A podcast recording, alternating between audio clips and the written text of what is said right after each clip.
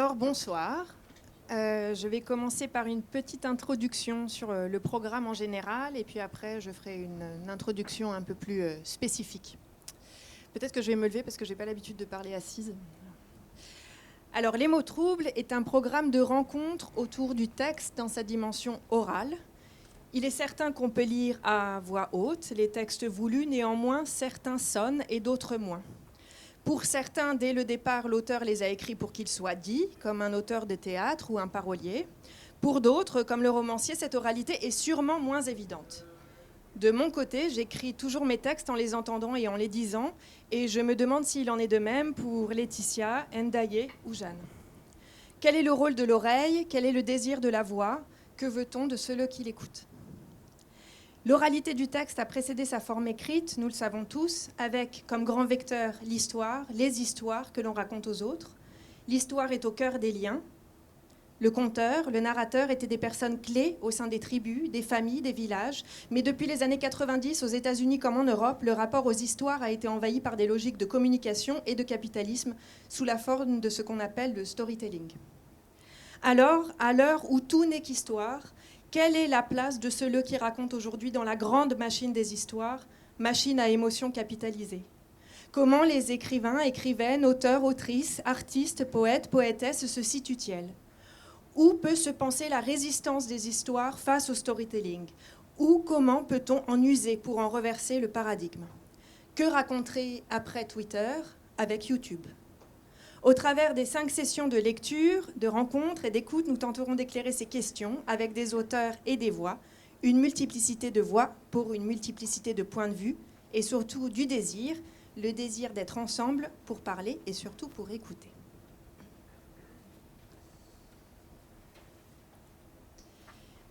Ladies and gentlemen, je suis si heureuse de vous voir avec nous ce soir. Je voudrais remercier en premier la Fondation Ricard et sa super équipe pour sa présence et particulièrement Paul pour ce super display. Merci à Antonia, Franck, Inès, Noémie pour leur bienveillance et à Colette pour sa confiance et son enthousiasme. Merci à Alexis pour son accompagnement à la librairie, à laquelle vous pourrez trouver une sélection d'écrits sélectionnés pour les mots troubles, qui va s'étoffer au fur et à mesure de notre année ensemble. Et ce soir, en exclusivité, vous pourrez y trouver les éditions Canon de Jeanne Moineau. Nous aurons tout notre temps dans ce salon au Café Mirette pour trinquer après ensemble. Ce soir, vous pourrez picorer et vous désaltérer durant la conversation. Les toilettes sont au bout du couloir. L'idée, c'est d'être cosy et de se sentir bien ensemble. J'ai amené du nougat, ça ne fait pas vraiment sens, aussi peu sens que ma tante qui m'en offre plein. Alors je me suis dit qu'on pouvait partager ensemble le, nougat de ma tante. Aucune obligation, ne prenez pas cela pour une hostie, c'est juste du nougat. Et mon mari d'ailleurs me disait que ce n'est pas du nougat, mais du turkish onebar. Ce soir, je suis très heureuse de vous introduire le premier chapitre des mots troubles, un programme de cinq épisodes concocté grâce à la Fondation Ricard. Nous nous retrouverons cinq fois de octobre à mai avec plein de superbes invités autour du texte performé. Cela a été un long cheminement pour moi. Je voulais vous faire entendre des voix, des voix que j'aime, des voix importantes, des voix engagées, poétiques, drôles, tendues et sûrement pas éteintes. Des voix fortes, car aujourd'hui nous avons besoin de ces voix pour nous accompagner au travers de ces temps durs et troublés, pour nous aider à penser, à analyser, à digérer, à se questionner et à rire. Ce soir, vous m'excuserez un peu, car c'est la première fois que je conçois ce genre d'événement et que je me retrouve à cette place-là. Et ce soir, je suis super honorée d'être là avec vous et avec nos trois invités, euh, qui travaillent à partir du texte. Trois invités avec lesquels nous allons réfléchir sur la notion d'humour et de second degré, qui représentent pour moi des relations essentielles à l'art et au rapport au monde.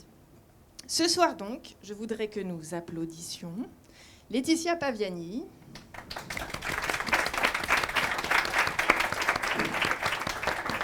Ndaye Kouagou.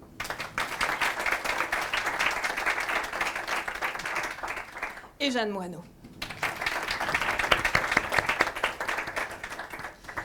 Après cette petite introduction, je souhaiterais vous dire quelques mots de bio sur nos invités, et puis nous les écouterons euh, lire des textes qu'ils ont écrits, et nous visionnerons aussi une vidéo d'Endaye. Alors, Laetitia Paviani euh, est une autrice indépendante. Elle commence à écrire aux Beaux-Arts de Paris, où elle se défait de toute matérialité, et sur la base de cette nouvelle économie, plus libre, sa pratique de l'écriture, liée à l'art dans sa méthodologie, prend la forme de fiction analytique, d'histoire, d'essais souvent personnifiés ou dialogués. La vie de son écriture se poursuit par choix loin du format long, classique et individuel de la littérature française. Elle se disperse au cœur des ouvrages collectifs, magazines, catalogues, aux côtés des artistes, ou se rassemble en ligne gratuitement sur le site Canapé d'Angle. En 2015, elle inaugure la première résidence d'écriture de la Galerie Loisy-le-Sec, puis est invitée en tant que commissaire à 13. Elle y lancera le projet Baby Doc, conçu et édité avec l'artiste anglaise Camilla Vils, un petit magazine qui grandit à chaque nouveau numéro et se déplie en exposition. Éditorialement, humainement, grandir et diffuser est un problème. La résolution de cet éveil et de cette diffusion est une nouvelle étape artistique. Ses premiers textes ont vu le jour dans la revue Pétunia. Aujourd'hui et pour toujours, elle collabore encore avec des revues indépendantes et féministes, comme How to Become.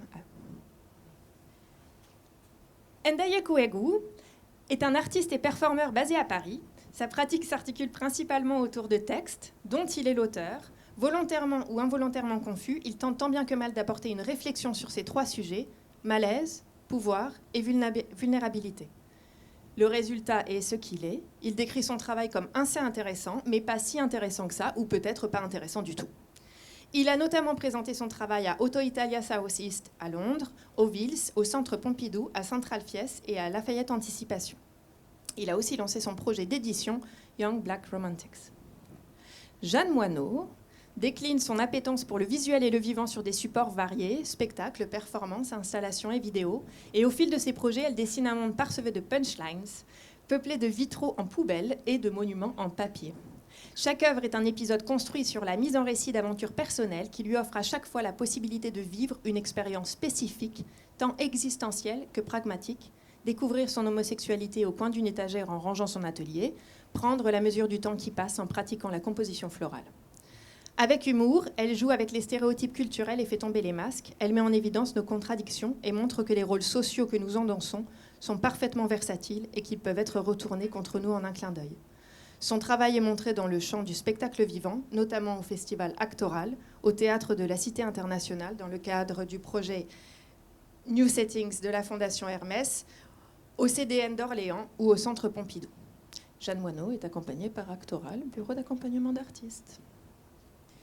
Alors, maintenant, euh, comme je ne savais pas qui connaissait qui et qui connaissait quoi, euh, j'ai proposé à nos invités euh, d'avoir un premier temps de lecture et de visionnage. Et à partir de ces moments-là, en fait, des textes dans ce qu'ils sont, on pourra entamer la discussion avec eux. Alors, moi, j'ai quelques questions prêtes, mais vous êtes aussi vraiment les bienvenus, en fait, à participer à ce moment avec nous. on peut commencer par Laetitia, Jeanne euh, Allez, frisouille.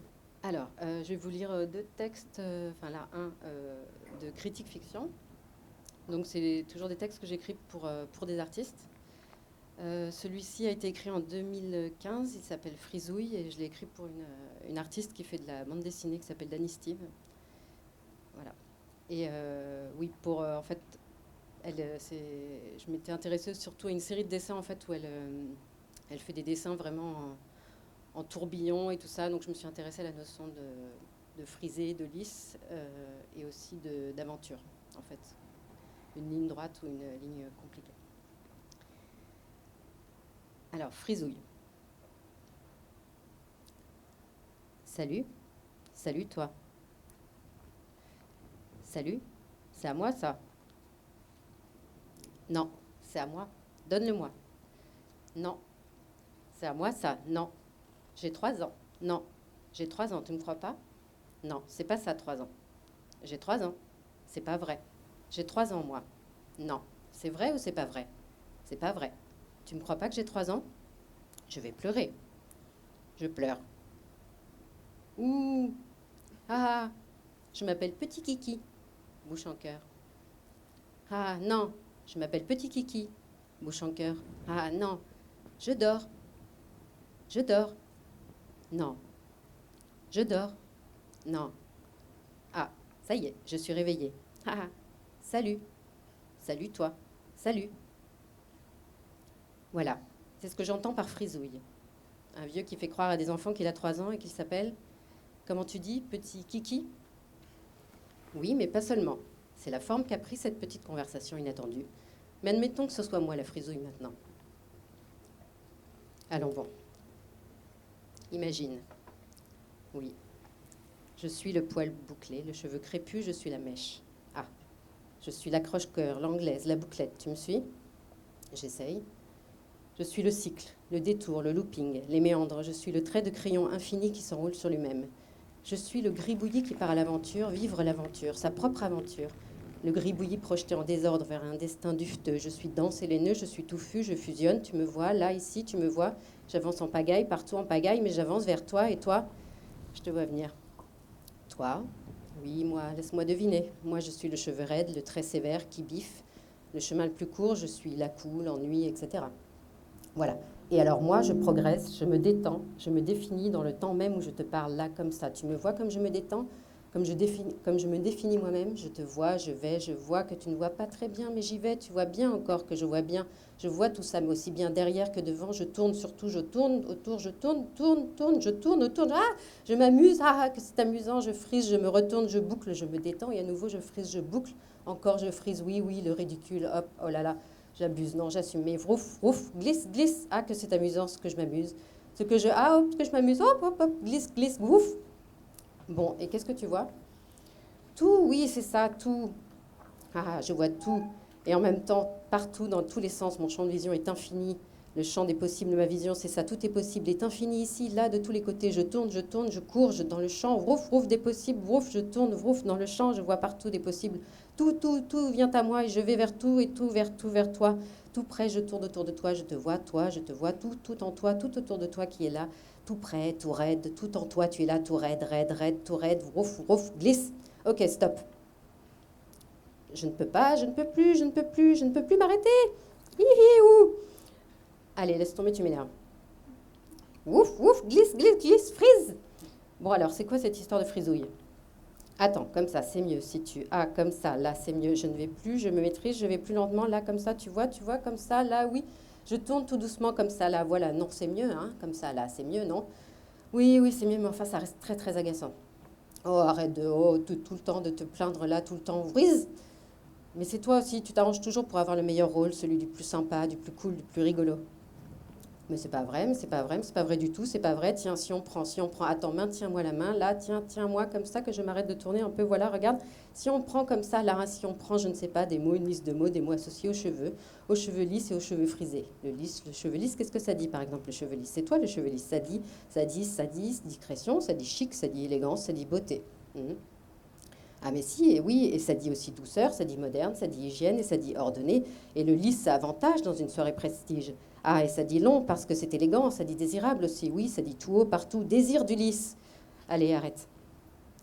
Alors que cheveux frisés, qu'est-ce que ça dit cheveux frisés Le cheveu frisé, ça dit indiscipline, indocilité, ça dit cheveux d'esclave, ça dit pauvre populaire, ça dit cheveux bois, mauvaise herbe, petit casque, ça dit tignasse, touffe cheveux en bataille, ça dit archaïque et ça dit brut, ça dit indésirable, ça jure et ça crache, rejet du crépus. Alors c'est qui Vrouf le plus sympa Je ne t'écoute plus. Parfait. Dans ce cas, j'en profite pour te raconter une histoire de Suzanne Strait, relevée dans un Reader's Digest de 2002 par Juliette Smeralda. Cette sociologue martiniquaise qui a établi les deux listes de mots, ce que je viens de te donner. Ces mots associés à lisse et à crépus, qu'elle avait recueillis d'après des témoignages dans son livre Du cheveu défrisé aux cheveux crépus. Édition Publibook, Paris 2012.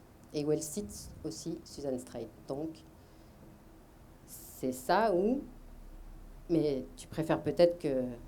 Ah, tu préfères peut-être que je t'explique que je t'explique comment je fais pour définir mes boucles, parce qu'on me demande souvent comment je fais pour définir mes boucles.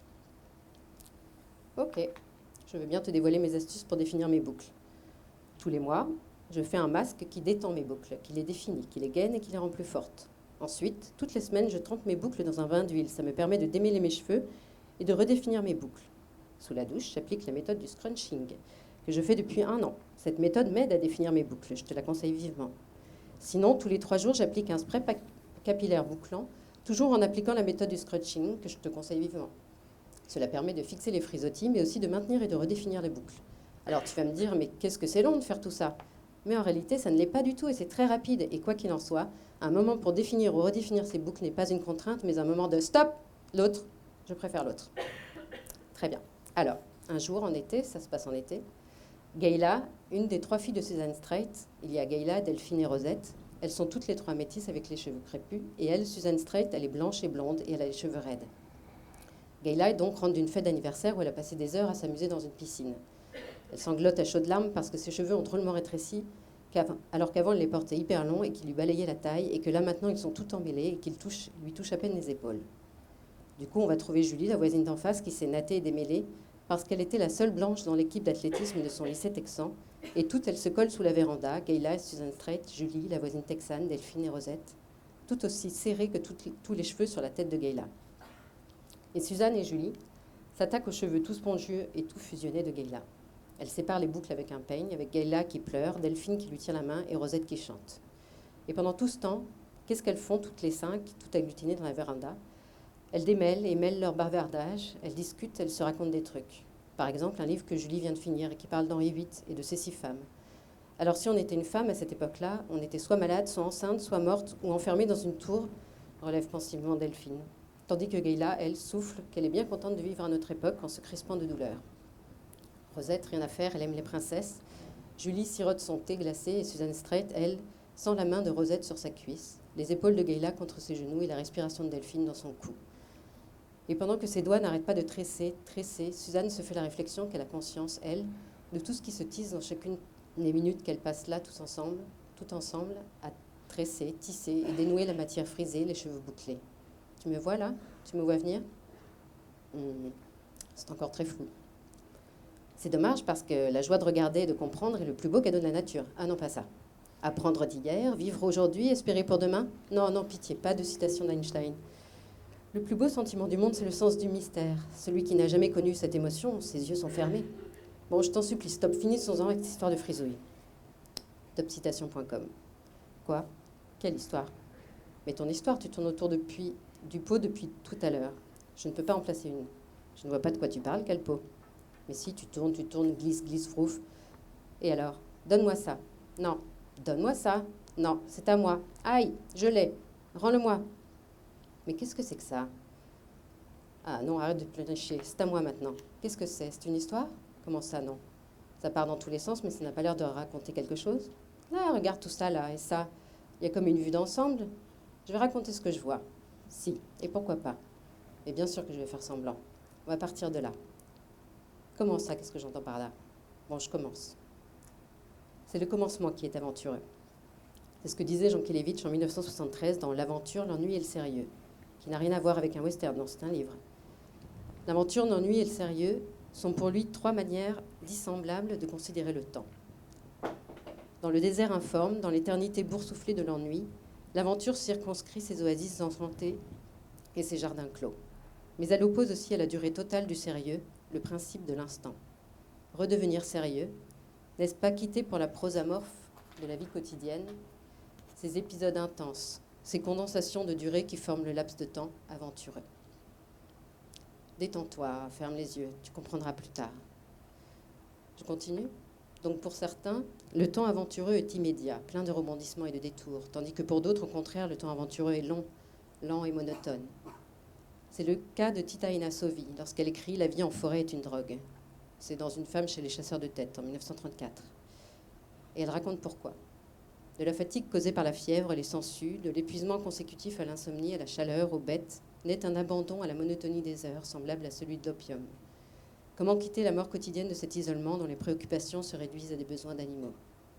Engourdi depuis l'aube par le balancement de la pirogue, le bercement des champs, la somnolence de l'anémie, il m'arrive le soir de songer, déjà, quand mes rameurs accostent des arbres flottants après dix heures de voyage. Pour Sauvy, le temps aventuré est lent long et lent à crever. Pour Jean Kilevitch, il est vécu au présent et il n'est pas sérieux. Moi, j'aurais tendance à penser que le temps aventuré, c'est les deux, Qu'en fait, il boucle, il frise, comme ici, qu'il est tout à la fois le détour et le retour sur soi rassemblés dans l'instant, et qu'il est d'un ressort infini. Je me dis que la réalité d'une aventure a beau s'étirer sans limite, il n'empêche qu'elle tient dans le récit tire-bouchonné et entortillé qu'on en fait, ou dans le souvenir qu'on en a, dans un temps ramassé et frisé. Mais l'aventure, avant tout, et garde bien ça à l'esprit, c'est l'imprévisible, l'inattendu, ce qu'on ne prévoit pas, ce qu'on n'attend pas. Tu m'écoutes? Voilà, donc c'est un extrait, donc après ça continue. Ce sont d'autres histoires.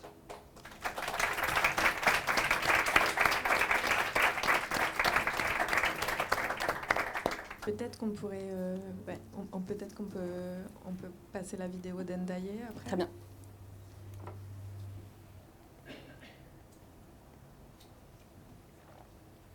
Endaye, tu veux l'introduire ou Euh, comment tu, comment tu sens la chose?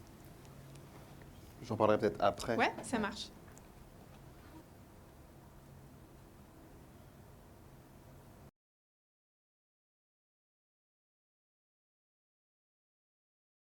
Good People TV, a real good quick advice for you to become a good person. I know what you're thinking. You believe that you know where to go. You believe that moving forward is everything. But moving forward is not everything. Moving forward in the good direction is everything. But there is nothing worse than something that is kind of the same, but not really the same. That's disgusting. Imagine buying something thinking it's some precise thing, and it finally appears to not really be that thing, but a thing that is kind of the same, but not really the same. Pure treason. You're wondering how all this is going to make you a better person? Sorry, I thought that this was interesting and that you value this brilliant piece of information, but it seems that you don't. Your loss. But what do you value? Except yourself, and your dog, and maybe your mom. That's another entire question, and today is not the day to answer this one. Let's come back to the original question, the one that matters where to go and how to get there. I already gave you part of the answer moving forward. But moving forward is not everything. Moving forward in the good direction is everything. I don't really know who I have to thank to make me realize that. Maybe myself. I hope myself. You know, I live with my mom, so I'm not an example of independence, but maybe that time I did it alone.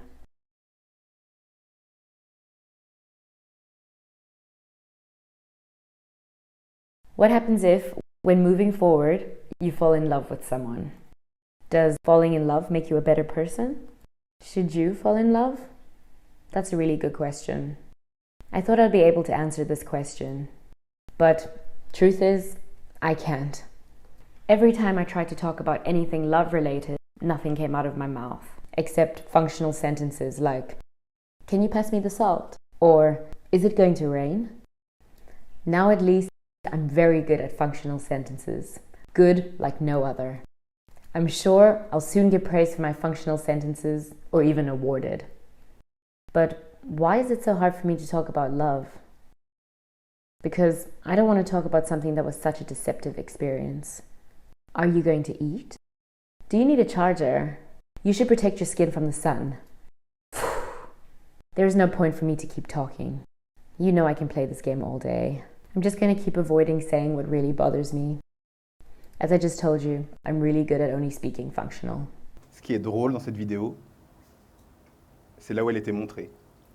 Elle a été euh, produite pour euh, Freeze à Londres, donc une foire d'art contemporain des plus boring. Et euh, on m'a mis dans un espace entouré de galeries genre éclatées, des galeries. Derrière moi, il y avait un- une galerie qui vendait pour euh, genre 500 000 euros des, euh, des peintures de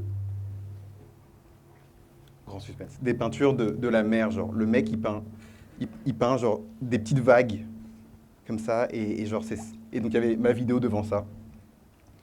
Et euh, donc faut imaginer que les gens qui veulent acheter ce genre de peinture se retournent et voient ma vidéo. J'ai le souvenir de cette meuf, genre une vieille meuf blanche, genre euh, je sais pas 65 ans. Elle se retourne, elle, elle me voit en train de lui dire genre elle doit avaler son propre liquide. Et je pense que c'est le truc le plus drôle de, euh, ça dit rien de la vidéo, ce que je viens de dire, mais, euh, mais voilà. C'est une bonne intro, non?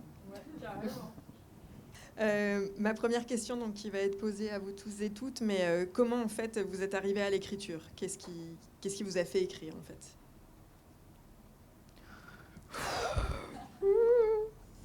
Bah, En fait, je me suis fait chier à avoir un- genre une histoire pour tout, genre une réponse parfaite, mais là, j'ai pas vraiment de réponse. Juste, j'ai toujours écrit des trucs. donc voilà, il n'y a rien, il n'y a pas de. Mais les autres questions, vous verrez, j'ai des réponses un peu genre tricks qui remettent des choses en question et tout. Là, Mais euh, j'avais lu une interview en fait Mhm. de toi. Mhm. Et euh, en fait, où tu disais que, euh, et ça m'avait vachement intéressé que tu étais arrivé en fait, euh, enfin que de toutes les manières tu aurais écrit, Mhm. quoi que quel job que tu fasses, et qu'en fait, euh, euh, pour toi, l'art contemporain, euh, c'était c'était une manière en fait de vivre du texte. Ah oui, Ouais. oui, c'est euh, exactement ce que tu viens de dire. Euh, oui, j'ai toujours écrit, mais je pense comme, comme beaucoup de monde, euh, sans objectif. Mais l'art contemporain m'a donné un espace pour donner vie à ce texte de plein de manières, que ce soit des trucs comme ça, ou de la perf, ou des installs. Euh, oui, mais si je fais assez d'argent avec le texte, j'arrêterai l'art contemporain. Mais c'est pas possible en fait. Just a matter of time. Mhm. Et toi, Jeanne? Moi, j'ai un rapport assez domestique à l'écriture.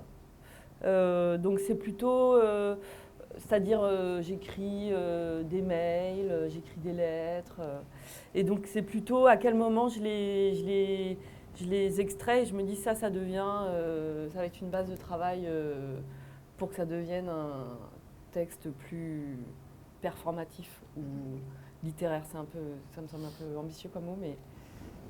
Enfin, pour. euh, voilà. Donc, c'est plutôt. C'est une pratique voilà, très domestique, plus que quotidienne. C'est un truc de, voilà, de cuisine, quoi.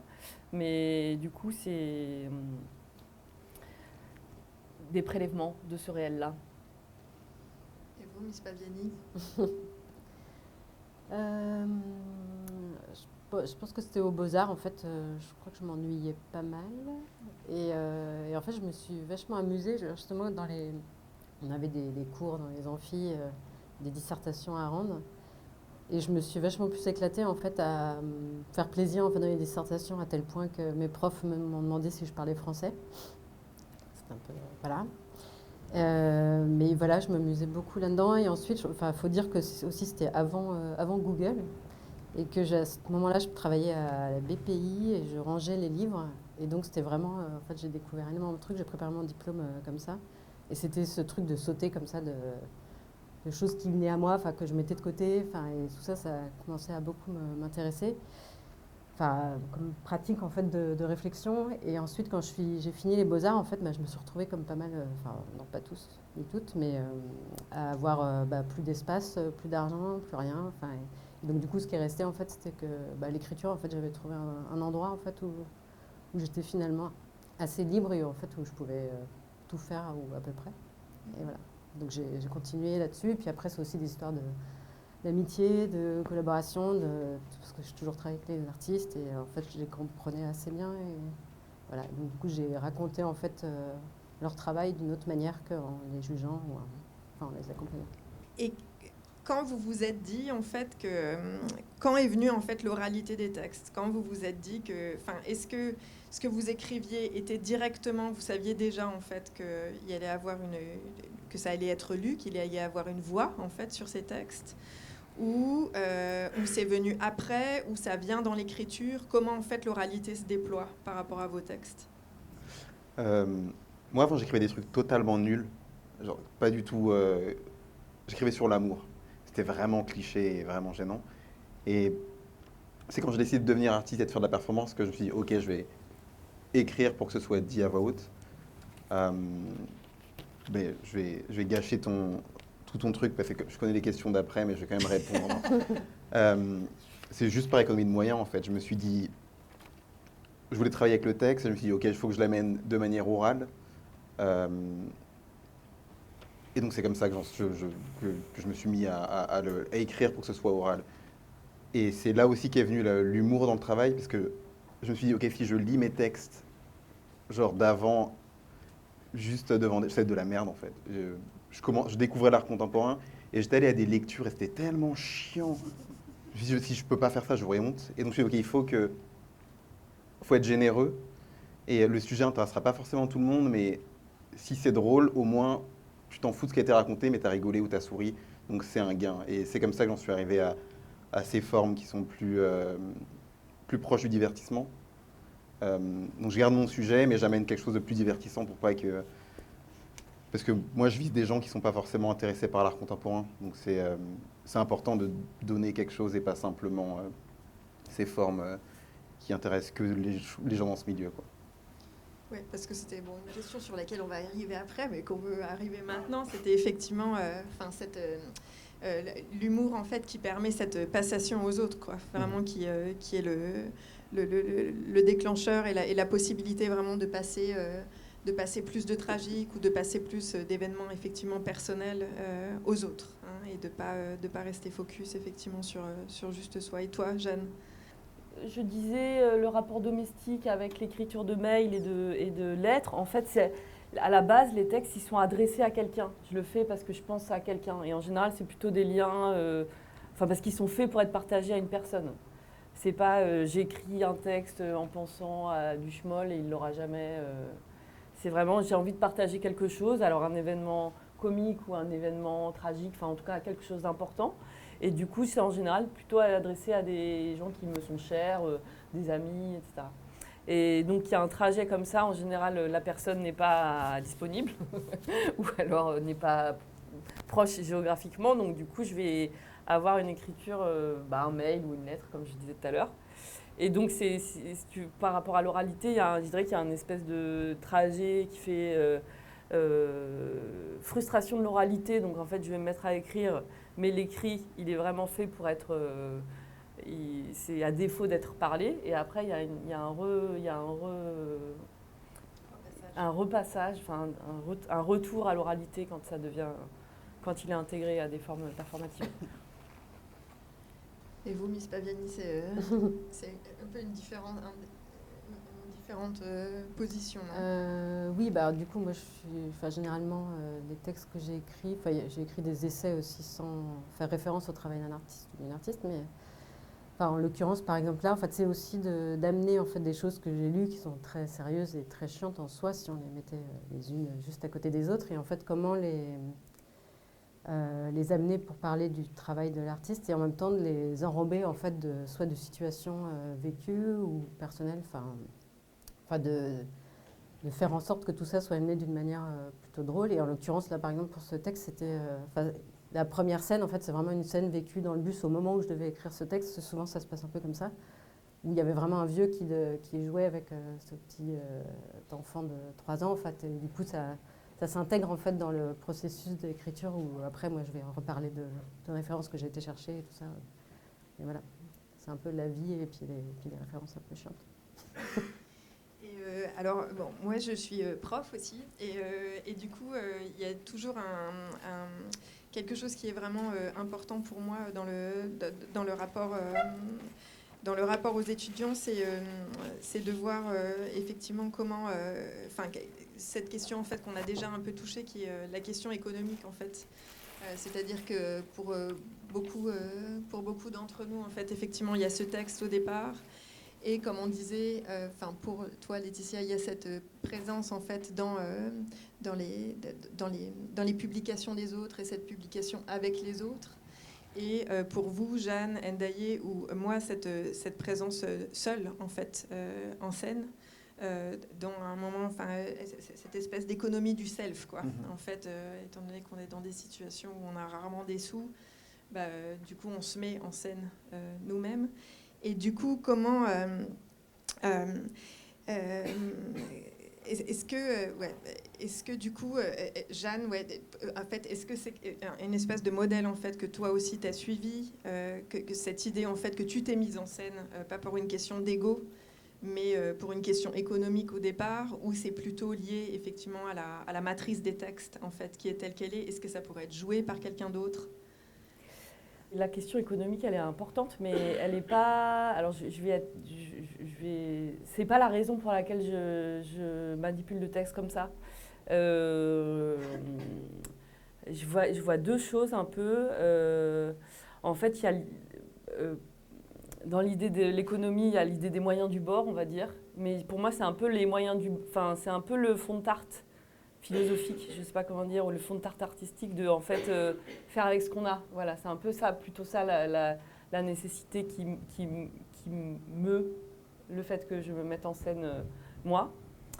euh, philosophique et, pardon, je vais dire des gros mots, mais politique aussi, en fait. On, est, on, fait.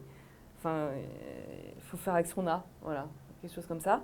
Et, euh, et l'autre point, c'est euh, plutôt un rapport au réel et à la vérité. Bon, après, moi, il y, a- tout un travail euh, sur le plan performatif que je développe où justement c'est de jouer avec le. Enfin, est-ce que, le spectateur et la spectatrice se retrouvent un peu dans la position Est-ce qu'elle est, qu'elle est en train de perdre ses moyens Est-ce que. Enfin, de travailler un peu sur ce fil-là. Et du coup, il y a. euh, Enfin, il y a aussi une vraie jouissance, moi, de travailler euh, à cet endroit-là.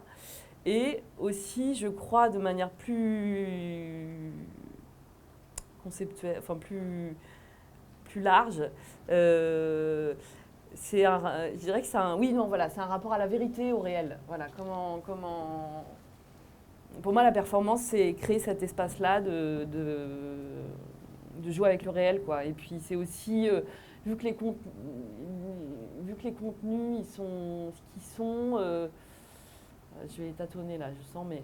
euh, non, mais c'est comment dire C'est. euh, euh, pas parler à la place des autres. Voilà, il y a un truc euh, de parler d'où on est, quoi. C'est de l'importance de. de, de, euh, d'où on parle. Enfin, cette question de, qui est un peu euh, à la base de plein de choses. Voilà, c'est aussi, c'est surtout pour ça, moi, que je me mets en scène. Après, la question économique, elle est encore. euh, Enfin, euh, je peux parler d'intermittence si vous voulez. Parce que moi, j'ai une, j'ai une, j'ai une compagnie euh, et du coup, je pro- fabrique mes projets et, et je m'inscris dans la, dans, aussi dans l'économie du spectacle vivant. Donc, euh, je, ma vie a changé depuis que je suis intermittente. Voilà. Et Ndaye? Euh, bah, je vais me contredire. J'ai toujours dit jusqu'à maintenant que je travaillais avec moi-même parce que c'était le meilleur outil et que la vérité, j'avais pas d'argent, donc j'avais pas d'autre choix. Et maintenant, là, ça commence à, monter un peu. Euh, je pense que je vais faire travailler des gens plutôt que. je vais rester sur scène continuer à performer, mais je vais amener des gens avec moi. Euh, mais clairement, c'était économie de moyens au début. Et aussi, euh, comme quand je me suis lancé dans ce truc d'art contemporain, je devais être certain de contrôler ce que j'allais montrer. Et j'avais pas le temps de me lancer dans euh, ch- chercher quelqu'un avec qui travailler ou euh, apprendre à peindre ou je sais pas quoi. Je savais que je savais parler, on me l'a toujours dit. Et euh, big up à mes profs de lycée qui me disaient euh, T'iras jamais nulle part rien qu'en parlant. Voilà. Je sais pas. Voilà. Voilà. Mais parce qu'aussi, en, en- en- en avançant, en fait, tu apprends aussi à collaborer avec des gens, hein, où ça se fait au fur et à mesure. ou- Par exemple, pour les. Parce que bon, dans- dans, ce, dans cette vidéo, c'est moins clair, mais dans les performances ou dans certaines autres vidéos, il y a vraiment la présence euh, du costume, il y a la Mhm. présence, on sent quand même une espèce de set autour. Oui, mais je, je, tra- je travaille avec des gens, mais c'est très défini. Les rôles sont définis, donc c'est euh, pas vraiment de la collaboration. C'est euh, ah pardon, pardon. Tout le monde est blanc ici. J'adore la collaboration. C'est quelque chose qu'on devrait mettre beaucoup plus en avant. Et dans ma pratique, je cherche à être le plus collaboratif possible. Vous n'êtes pas content là? Non. Généralement, vous aimez bien ce genre de truc. Ben non, pas- je je collabore pas. Euh, ça ça m'intéresse pas. Euh, J'aime partir de ce que je fais et que ça se déploie d'une manière qui me convienne. Et c'est là que j'amène d'autres gens. Euh, mais ils jouent des rôles précis. le costume, la vidéo, la voix. mais je n'ai pas de- d'envie de, collaboration euh, euh, sur l'œuvre elle-même, on va dire. Je, pensais plus en fait, de, enfin, effectivement, à cette manière du spectacle où effectivement il y a des gens en fait qui sont avec toi pour certaines choses et, euh, et qui montent. Oh, oui, oui, je vais peut-être faire jouer des gens, mais hmm. mais je comprends pas trop où j'en suis là de ce que je raconte, mais j'ai envie, je sais ce que j'ai envie de dire. C'est, je trouvais. Quand je performe, j'amène le public sur scène, donc on est 40, 50, donc je pense pas avoir besoin d'amener plus de monde que ça pour l'instant. Ça, c'est une bonne réponse, non? Je sais pas s'il y a une bonne réponse ou quoi. La réponse, c'est euh, ce qui est Ah en rapport avec Dans toi. ce cas-là, je réponds pas.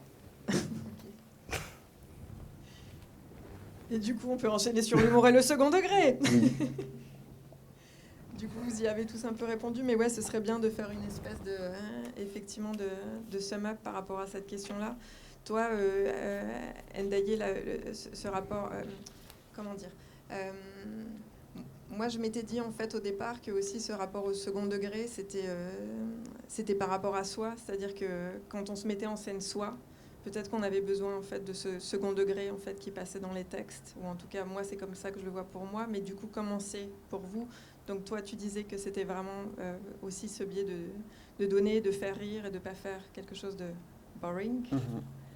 Euh, En fait, quand j'ai commencé à performer, j'étais très euh, analytique de ce que j'allais faire, de ce que je devais faire, de ce qui avait été fait, non plutôt de ce qui était fait en ce moment. Et donc j'ai eu cette pensée de, il faut que ce soit drôle parce que les gens qui ne seront pas intéressés, au moins ils passent un moment. Et après, je suis tombé dans ce truc de, j'ai eu peur d'être drôle parce que j'ai pas envie d'être un, gentil nègre, j'ai pas envie d'être Omar Sy. Et donc il fallait être drôle sans pour autant tomber dans ces, dans ces pièges ou être je voulais pas être Omar Sy, je voulais pas être un, PD drôle, je voulais pas être, je voulais pas tomber dans les clichés. Et donc il a fallu réfléchir à comment amener de l'humour sans que ce soit aucun de ces clichés. Et c'est peut-être ça la partie la plus difficile avec le fait de,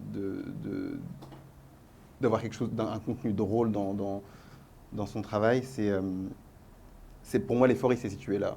C'était, oui, c'était une certitude, mais il fallait aussi faire en sorte que ce soit fait intelligemment et que ça ne me mette pas dans des situations qui me desservent au final. Euh, par exemple, quand tu m'as invité, j'ai relu, j'ai bien écouté ce que tu m'avais dit. Pour, je voulais pas être là en tant que clown. Il y a un truc euh, euh, qui tombe rapidement dans un truc un peu clownesque de. euh, je peux pas trop me moquer de moi-même, par exemple, parce que je suis conscient de- de ce que je représente. Et ces 25 dernières années, tous les humoristes non blancs français se sont moqués d'eux-mêmes d'une manière un peu dégueulasse ou de leurs origines. Et c'est quelque chose dans lequel je ne veux pas tomber. Donc il y a toutes ces questions qui rentrent en jeu quand je, fais quelque chose qui serait ne serait-ce qu'un tantinet drôle.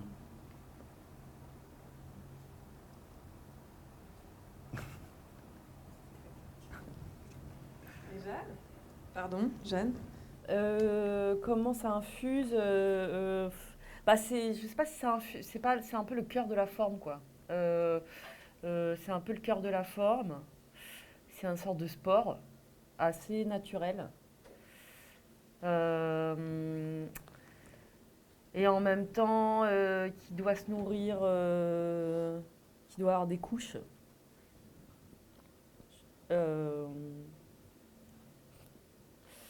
Euh, J'arrive pas bien à répondre à ta question, Julie. Qu'on passe à Laetitia. Ouais, voilà. Peut-être ça va me donner des idées. Bon, déjà, moi, j'ai pas trop. Enfin, pour revenir sur d'autres questions, j'ai par exemple sur l'oralité, par exemple, je j'ai pas trop l'habitude de performer mes textes ou de, ou de les lire. Ou... Je coupe ça. Cependant, ils ont une forme très orale. Oui, bah oui, parce que c'est souvent des dialogues en fait. Euh, mais en fait, euh, justement, je me suis rendu compte que, en lisant mes textes justement pour cette soirée humour, je me suis rendu compte qu'ils n'étaient pas si drôles que ça à certains endroits, en fait, que ça dépendait vraiment de la, manière dont tu le performais. Et souvent, d'ailleurs, que c'était vraiment un mélange de tragique et de comique. En fait, c'est souvent pour faire passer des trucs euh, qui sont pas, euh, qui sont pas drôles en fait, que, ça compense en fait. Euh, et je me suis rendu compte aussi des fois d'expériences en fait euh, orales que par exemple lu un texte où j'avais fait un le fameux texte que j'ai pas lu parce que justement j'étais pas sûre de, la qualité du texte lu en dialogue euh, ça bref mais qui, qui avait déjà été lu et en fait pas par moi j'avais pas trop fait gaffe et ça a été lu c'est un texte sur un, dialogue en fait entre euh, une femme et son avorton donc là il y a en plus il y a l'actualité en ce moment avec le film Blonde euh, enfin bref donc je voulais pas rentrer là-dedans mais voilà. Et en fait, ce texte a été lu par un mec et j'avais pas du tout fait gaffe en fait à m'entraîner avec lui ou le faire lire. Et, j'entendais le texte à Radio 2 et il l'a lu d'une manière mais tellement sur un ton mais complètement au 19e siècle et tellement tragique et en fait tout l'humour tombait à plat quoi. Donc c'est très délicat en fait ce truc aussi et avant en fait euh, c'était Claire Finch euh, qui est une autre autrice qui l'avait lu et c'était complètement hilarant et j'étais un peu euh, déboussolée quoi enfin par euh, par cette justement cette forme d'oralité qui peut vraiment vriller. Et le contenu du texte, il peut être à la fois drôle et, vraiment terrible. voilà. Et, euh, et, et- je, je pense qu'on va, on va bientôt finir, mais, mais euh, euh, j'aurais voulu, parce qu'on en avait, en avait un peu discuté par mail, mais pour toi, à un moment, tu m'avais dit que oui, pour toi, vraiment l'humour et le second degré, c'était aussi créer des ponts, en fait, vers les autres. Donc peut-être effectivement qu'on peut finir, en fait, peut-être sur cette adresse aux autres. Oui, parce qu'il y avait cette histoire de euh, d'ego et en fait, enfin récemment en fait j'ai découvert d'ailleurs, enfin là en, livre à la librairie, la Dario Fo et Franck Aramé. Euh, donc c'est plutôt les années 70 en fait, mais ils ont écrit ces farces euh, militantes euh, en fait avec vraiment ce, ces dialogues de, théâtre très très politiques, très engagés. Et, euh, pour moi, ça a été assez jubilatoire de, de lire ça après, en fait, parce que c'est vraiment ça. En fait, eux, c'était vraiment l'humour était nécessaire justement pour faire passer des choses politiques, mais c'était vraiment très très important, quoi. Et, euh, et ça remonte en fait aussi au, Moyen Âge. Et d'ailleurs, il a beaucoup euh, fait de recherches là-dessus. Il a écrit, enfin, Mystère Bouffe, enfin, il et, elle, parce que mais elle était plus dans la dans le jeu aussi, elle écrivait aussi les, pièces. Et en fait, de, faire passer des choses comme ça, euh, très militantes par l'humour, c'est une sorte de forme d'exutoire et en fait de, aussi de rassemblement collectif en fait par, la, par le plaisir de, de- de- de rire et, de, et en même temps d'être ensemble dans le tragique aussi. Quelqu'un peut réagir, ou alors on peut passer peut-être à des questions euh, qui seraient dans le public. Je peux vous passer le micro si vous avez des questions pour nos invités.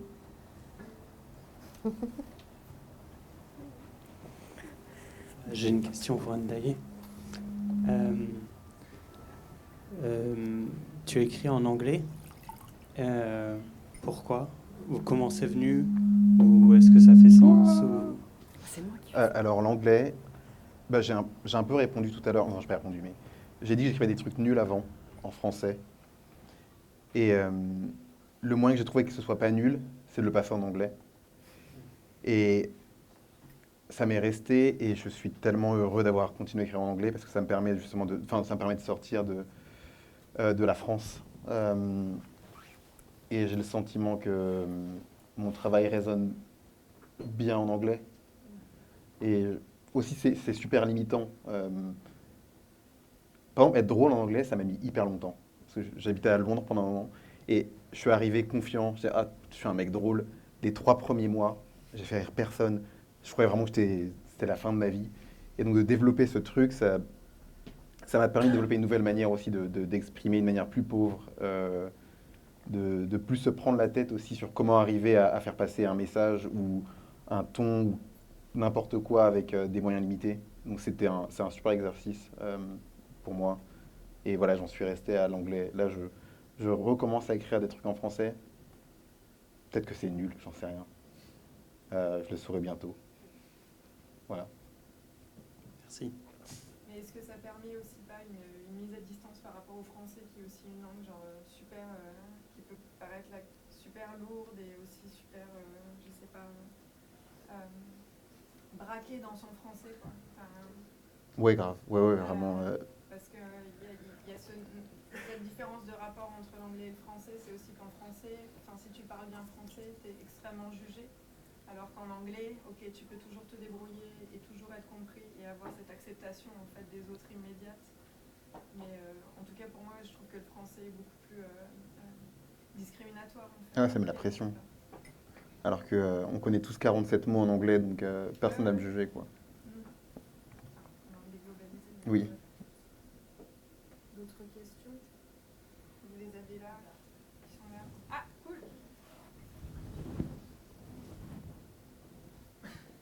Merci. Il faut attendre encore un peu pour le lire. je, je vous, merci beaucoup pour euh, vos présentations. Je voulais savoir pourquoi, euh, Julie, c'est à toi que j'adresserai plutôt cette question, savoir pourquoi tu as voulu démarrer avec l'humour, en fait, cette, euh, cette série d'invitations que tu vas faire autour du mot. Si tu peux. Bah, pourquoi ce choix de l'humour au départ? C'est une bonne question. Euh, ça a été décidé par rapport au programme qui va se mettre en place sur l'année, en fait, jusqu'en mai. Il y avait euh, il y a cinq euh, moments, cinq temporalités, et, euh, en discussion avec, avec le staff de la fondation, on pensait que, que ça faisait sens en fait de commencer par l'humour. Et d'autres choses vont se lier, se délier. Il va y avoir le rapport au texte et à la musique, le rapport aux voix dans le cinéma d'artiste. On va finir probablement par une espèce de cabaret en mai. Euh, ouais, donc il y avait différents types de présence et aussi, ouais, euh, c'était euh, c'était assez instinctif en fait dans la discussion. Il n'y avait pas de particulièrement en fait de, de choix. C'est c'est ce qui a été évoqué quand, par exemple, quand on change de pays, effectivement, il y a une autre musique, quoi, dans une langue, essayer de trouver le bon rythme, le tact, ce qui va faire que finalement ça prend, quoi, ça marche. Et, et, et tout ça, c'est très subtil et finalement, ça dépend de, bah, du public aussi, beaucoup, de comment tu t'inscris. Ce qui était drôle, c'est que si la, la non-réponse de la première question, de dire que de montrer d'abord, de parler d'abord de l'endroit où étaient montrées euh, ces vidéos, c'est quelque part, ça place aussi déjà un- un- une donnée importante en fait aussi, quoi. Cette question du, du contexte, ouais, ouais, c'est ça. Mais je pense que pour la subtilité, je ne sais pas pour, pour vous deux, mais euh, pas l'humour n'est pas le sujet. Donc ça peut être que un, un- deuxième niveau, et donc ça se doit d'être subtil. C'est pas c'est pas le contenu en soi. Et je pense pas qu'on ce soit un choix volontaire de la subtilité. C'est juste que on a nos sujets et ce qu'on apporte et ce qu'on raconte, et il s'avère que c'est amené d'une manière qui est un peu drôle. Je pense, mais j'ai pas le sentiment de.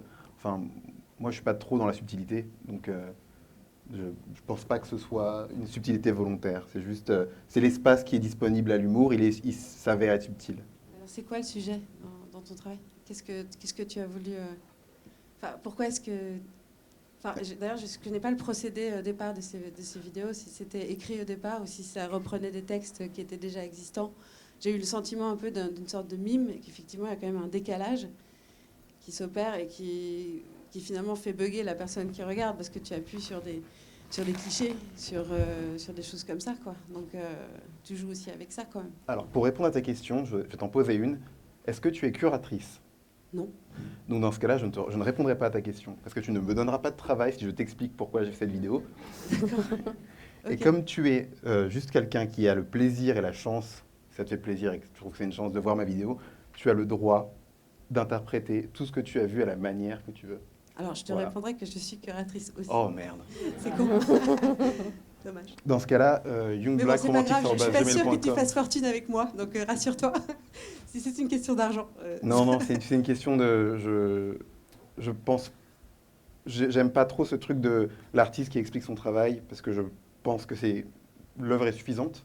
D'accord, ça elle je donne ce comprends. qu'elle Le donne. récit, euh, effectivement, parfois peut tuer un travail. Mais Voilà. Je comprends. Merci. Oui, effectivement, pour, euh, pour aucun de vous trois, comme moi, en fait, l'humour, effectivement, est, est né le, le vecteur central, mais Mhm. permet, en fait, d'être un vecteur pour Mhm. d'autres choses. Et, euh, et de deux, il y a effectivement cette question du contexte qui est vraiment importante, la question de la langue, dans quelle langue, effectivement, on parle, mais aussi euh, le contexte de l'humour, enfin, qu'est-ce qui est drôle et qu'est-ce qui n'est pas drôle, parce qu'on sait très bien que quand on voyage ou quand on bouge, euh, il y a des choses qui vont marcher et des choses qui vont pas du tout marcher, et aussi des humours, en fait, qu'on ne comprend pas, ou en tout cas qui sont... qui sont vraiment, euh, enfin, je pense que c'est vraiment aussi ouais, extrêmement euh, contextuel. Si personne n'a plus de questions, euh, peut-être qu'on va se retrouver après. Je voulais remercier euh, Ndaye euh, d'avoir été présent et d'avoir accepté de screener le film en entier et euh, d'avoir eu des réponses si précises. Euh, Jeanne, merci d'avoir été avec nous ce soir Merci à toi. et d'avoir euh, performé. C'est un extrait de mon spectacle, hein, le, le journal intime. Et Laetitia, merci beaucoup pour le temps et pour la lecture du texte. Euh, merci à tous d'être venus ce soir avec nous. Euh, et euh, ben, j'espère que vous viendrez aux entre-rendez-vous. Je pense qu'on se retrouvera peut-être de rendez-vous en rendez-vous. Et je vous invite à nous suivre bah, au Café Mirette. Et, et voilà, merci à tous d'être venus ce soir et merci, à l'équipe Merci. Julie